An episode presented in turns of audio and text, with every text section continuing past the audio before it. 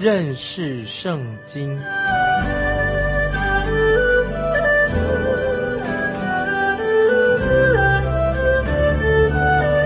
认识上帝的话，把上帝的话带到全世界。本节目是由认识圣经机构和环球广播电台联合制作，欢迎收听。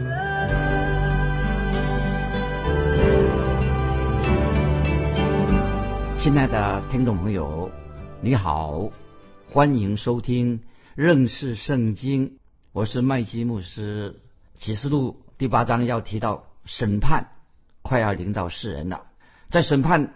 快要临到了这段期间，有一段期间是风暴前的宁静。我自己小时候，不管我搬到哪里，我们搬家去到新地方啊，我的父亲都会在家里面造一个躲避暴风雨的一个地窖，像那个地洞一样。那么我自己小时候，尤其在春天或者初夏的时候，夏天初的时候。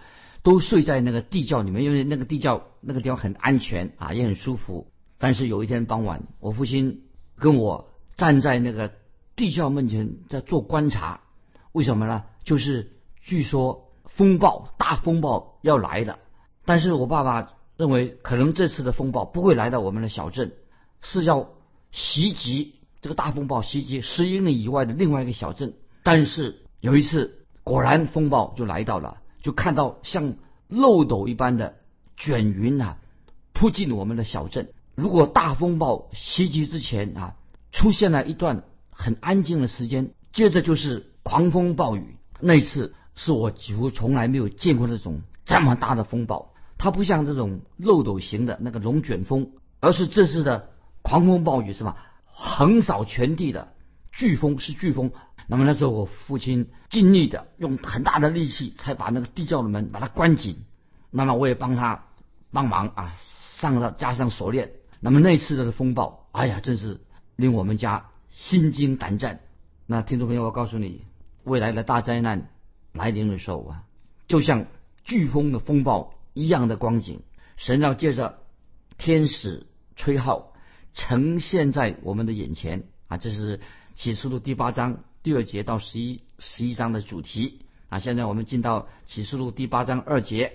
启示录八章二节，我看见那站在神面前的七位天使，有七只号赐给他们啊。这里说七位天使，这是一个很特别的一族群，特殊的。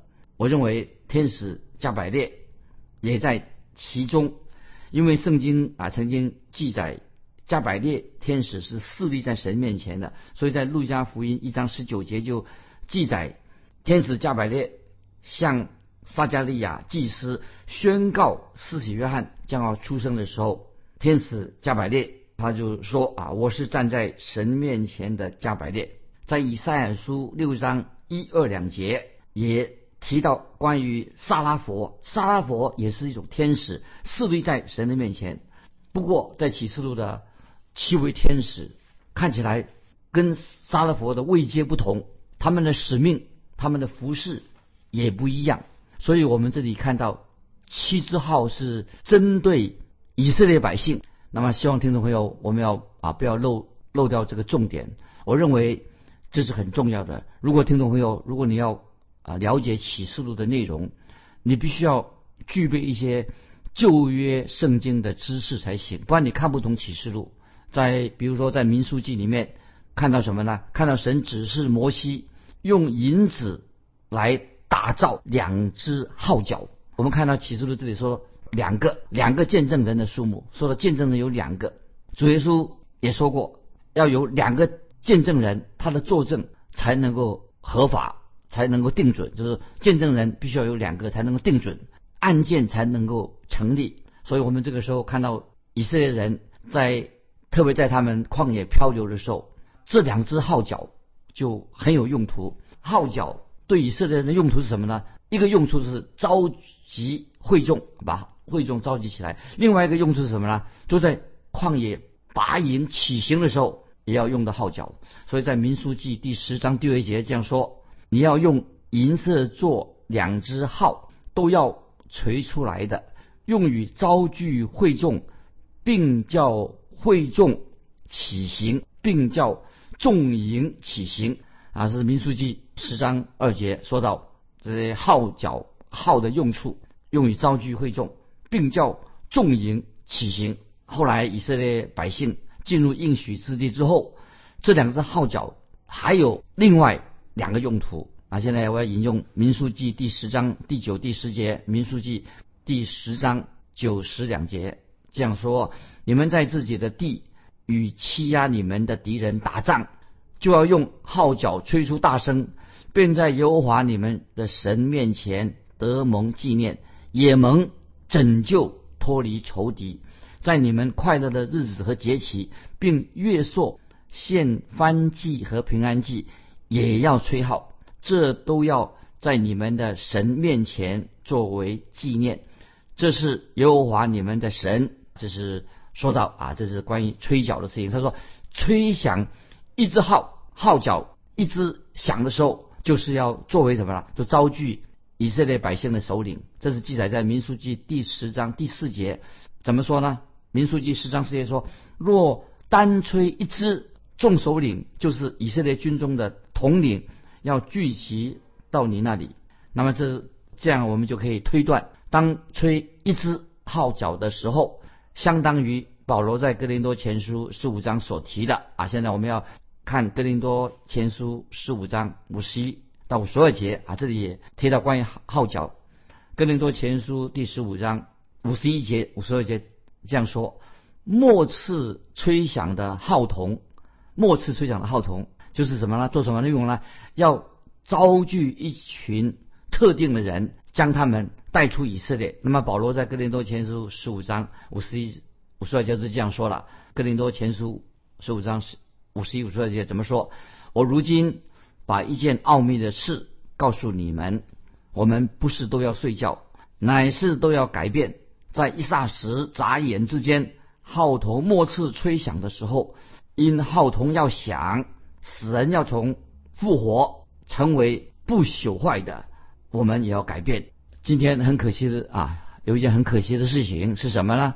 就是很多人把哥林多前书十五章啊末次号筒吹响这一节经文，十五章的经文呢，当做启示录中七支号角最后的一个号角吹响。其实跟林多前书十五章那里末次。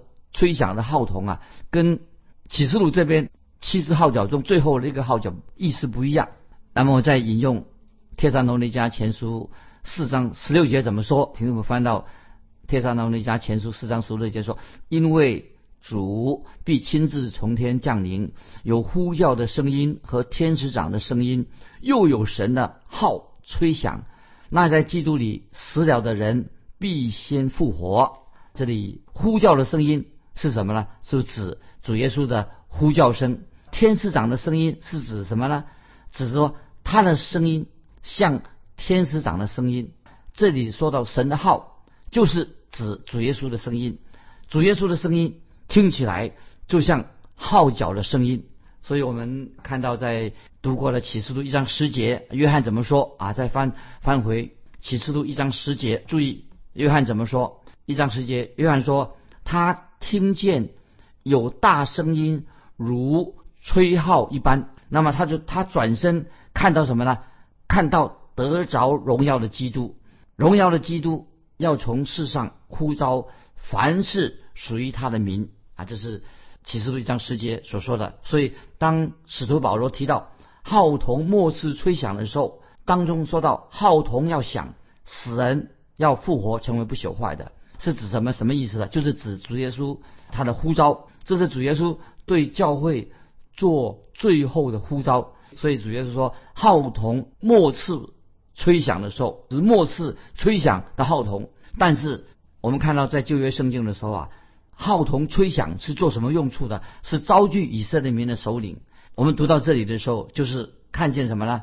一只号角吹响的，跟以色列人在旷野。的行走没有关系，所以在启示录这里，一只号角吹响，跟以色列人在旷野当中的行进没有关系。可是号角声，大家注意，号角声总是一个提醒，就是告诉以色列人要拔营起行了。所以每个营区都有开拔的开要起开开动行走的号角声。所以十二个支派，我们知道以色列十二个支派分成四个营区，分别在会幕的四周扎营，每三个支派组成一个营区。那么此外，立位支派又分出三个家族，比如说哥辖族、格顺族、米拉利族，要负责什么呢？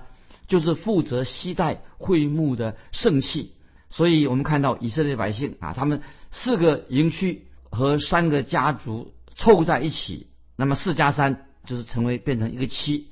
所以以色列百姓在旷野拔营的时候，前后共吹七次的号角声啊，一共前后七次。第一次号角声吹响的时候，哥辖族就抬着约柜起行，然后呢，犹大支派跟着后面，那么以及旗下的另外两个支派啊，就又开始起行，然后呢，依照顺序，等到所有的支派都拔营起行了，那么所以每个支派，以色列每个支派或者每一个人，以色列人都知道自己的位置在哪里，而且他们会坚守自己的岗位。所以我们在以色列营区当中啊，看见是井井有序的，不容容许在营区里面有失序的状况发生。那么保罗这里就用这个来说明，教会就是要规规矩矩的，要按着次序来行事。但愿今天的教会听众朋友，你的教会行事也能够像以色列百姓在旷野的时候按着次序井井有条的。那么请特别注意，必须要吹响七次的号角，以色列百姓才。全部起行完毕。那么启示录啊，这里的七字号有些什么特别的地方呢？启示录的七字号角也是同样有很重要性、有正面的效果。目的是什么？要带领以色列百姓要进到巴勒斯坦这个地方。所以我认为这七支号角，当七支号角全部吹响之后，那么那个时候以色列的百姓才会真正的、真正的重回应许之地。所以，听众们，这里我特别提出来，因为我不认为啊，现在这个阶段啊，现在我们知道以色列这个国家一九四八年已经重返巴勒斯坦这个地方的啊，那很多我，但是我们认为现在以色列国的建国，现在的以色列国家应验了旧约所说的预言，我反而认为说是在大灾难的期间，当七支号角像起初在旷野时那样吹响的时候，就会应验了。以色列百姓会重返以色列地的预言，所以今天的以色列重回应许之地，我认为说不是启示录所应验，不是启示录所应验的。所以在大灾难的时期，当七支号角声响起的时候，就会应验以色列百姓会重回应许之地，这个预言应验了。所以在启示录第十二章进到启示录第十二章的时候啊，七支号角吹响之后，我们就看到一些什么事情呢？就是神对以色列，神已经对以色列百姓特别保守，因此就是很明白的，让我们可以清晰清楚到号角声响的含义的属灵的意义到底什么，就知道号角声响起是什么意思，就不会将什么末世吹响的号筒哈误认为启示录当中啊七支号角的响声这不一样，所以在特种当那家所说的末世号角吹响的号筒啊。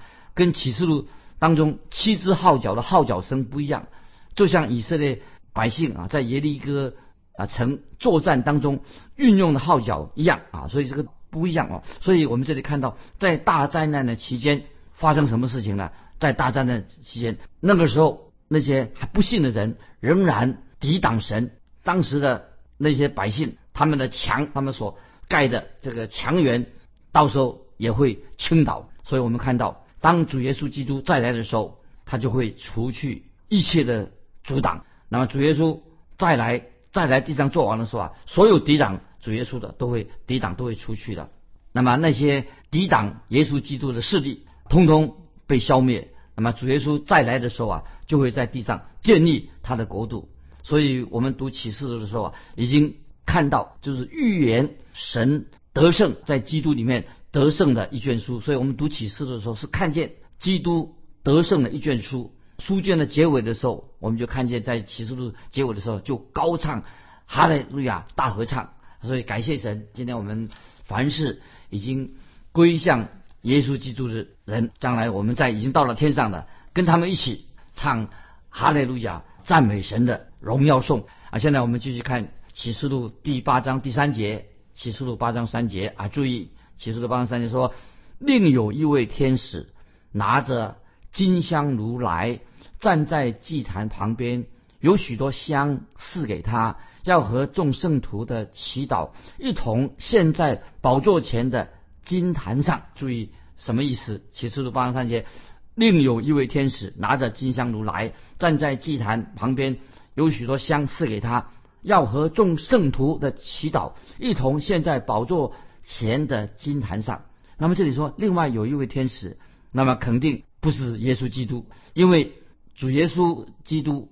已经在天上，他已经不是在为教会代求了，已经不是作为教会的代求者。因为主耶稣在地上的时候，他升天的时候啊，那个时候啊，他是教会的代求者。但是在启示录第四、第五章五章，我们看到的基督啊，他已经离开了，他不是坐在父神的右边为我们祷告，因为基督已经什么？从第启示录第四、第五章看见主耶稣已经离开了代求者的一个位置。那么那个时候。启示录第四五第五章说什么呢？就是讲主耶稣手上拿着封上七印的书卷，在手上有七印的书卷。于是主耶稣开始掌管、掌权、掌管启示录当中所发生的一切事情。所以启示录我们看见什么呢？主耶稣能够解开七印的书卷，就表示主耶稣已经掌权了啊！他不是在天上坐在父的右边，做个为教会带球，因为带教会已经回到天上去了。所以那个时候，主耶稣已经不再是在世人的舞台当中，他不是在世人舞台的，因为主耶稣他已经在天上啊。主耶稣那个时候他的侍奉在天上，教会也跟主耶稣已经同在的，已经被提到天上去了。所以那个时候，主耶稣在天上不是在为教会做代求者的。那么主耶稣在天上的职分是什么呢？那个时候就是什么？他是审判主，耶稣是一个审判的主。主耶稣手上握有了。七个印的书卷，那么主耶稣坐在宝座上，在主导一切。所以我们读启示录经文的时候啊啊的天使说到有另外一位天使，那么另外一天不是指主耶稣，因为主耶稣已经在天上做王，主导一切了。虽然我们在读出旧约圣经的时候，主耶稣还没有道成肉身之前的主耶稣基督，他是以使者的身份出现在旧约，常常出现。我们看到。啊，神的使者其实就是指主耶稣啊，他以这个神的使者的身份出现。但是当主耶稣到了天上的时候，他就不会再用，还是用使者，像旧约圣经，他以使者的身份出现，也不是做一个好像啊，主耶稣在地上他是做世人救主，也不是用这个身份，一个仆人的身份出现的。因为主耶稣在天上的时候，他是什么？他就是荣耀，他是一个荣耀的主，他以荣耀主的身份跟我们。在天上啊相会啊，所以记得在天上，我们其实所读到的这个金坛，金坛指什么呢？就是祷告的地方。因为要记得，耶稣基督已经不是在这个金坛的面前，不再做一个代求者了。因为为什么呢？为什么耶稣不是一个代求者？因为主耶稣已经坐在宝座上，他已经做王了啊！记得啊，这个所以要了解啊。所以这个香做一个比喻，什么？就比记得比香就比喻是祷告。这个在用这个香比喻祷告，我们可以在诗篇一百四十一篇第二节，大卫在诗篇一百四十一篇第二节说：“愿我的祷告如香陈列在你面前。”那么香香，其实在那个时候在天上是指什么？是指指基督的名以及基督祷告的事工啊，基督祷告中的事工。所以我们常常啊，我们基督徒说奉我的名。祷告，耶稣说：“奉我的名祷告，就是这个我的名祷告什么？就是奉主耶稣的命令，奉主耶稣的命令，就奉他的名祷告，就是主耶稣的命令的意思。那么今天很多基督徒啊，有一个不好的习惯，就是在祷告的时候啊，嘴巴说一下阿门啊，这是。但是为什么说是一个坏习惯呢？因为他们说阿门的时候啊，最后他说奉主耶稣的名啊，他们是为什么？”就是这样说，奉主耶稣的名啊，觉得说好像就是很累赘的意思，因为在他们心里面呢，他们认为说我已经奉耶稣名来祷告的，那么为什么在结尾的时候还说一个阿门呢？那么这种说法你认为为什么最后啊说了阿门以后啊还要奉主耶稣的名来祷告呢？那么注意这里要注意，奉主耶稣的名祷告的意义哈，不是在结尾上啊弄弄一个啊加一个什么奉耶稣的名啊说个阿门就了事了。如果说你奉主耶稣名祷告的意思是什么呢？就是当你公开向神祷告的时候。你要说我奉主耶稣的名祷告，那么这一点很重要。所以不是啊，就是嘴巴说一说，结尾的时候啊，就奉主耶稣的名啊，就是一定要在公开祷告的时候，我们要说奉主耶稣的名祷告。那么这节经文是什么意思的？特别提到香献上的香，什么意思呢？就是表示有馨香之气，意思就是说馨香之气，是说你我的祷告。在神面前已经蒙垂听了，并不是因为说我们祷告的好啊，不是哦，不不是我们怎么会祷告，不是的，乃是因为我们奉主耶稣的名祷告，所以啊，这个祷告才是叫做有馨香之气。那么这是很有意义的。所以我们看到启示录，神把香赐给这个天使是什么意思呢？就神看到香，神把香赐给这个天使。当主耶稣祷告的时候，主耶稣。不需要父神赐给他什么东西，因为主耶稣祷告的时候需要父神赐给他什么东西，不需要，因为主耶稣他已经舍命，他已经定十字架的，所以圣徒啊，所以在启示录第六章九到十一节，众圣徒在揭开第五印所祈求的时候啊，为什么那个不需要说奉主耶稣？为什么呢？因为揭开第五印的时候啊，他们的祷告，圣徒的祷告啊，已经蒙垂听了。啊，现在我们就要再进到启示录八章四节，注意怎么解释启示录八四节。那香的烟和众圣徒的祈祷，从天使的手中一同升到神面前。为什么呢？这什么意思呢？就因着耶稣基督啊，神已经垂听了圣徒的祷告啊。我们继续看启示录八章五节，天使拿着香炉盛满了坛上的火，倒在地上。谁有雷轰、大声、闪电、地震？之前我们知道以色列大祭司他们进到圣殿的圣所的时候怎么样呢？带着献祭的血进到至圣所。那么同时呢，大祭司也带着一个金香炉。那么这节的经文，记得启示录八章五节经，竟跟以前的大祭司他的仪式正好相反。因为金香炉是从天上倾倒到地上来啊，记得。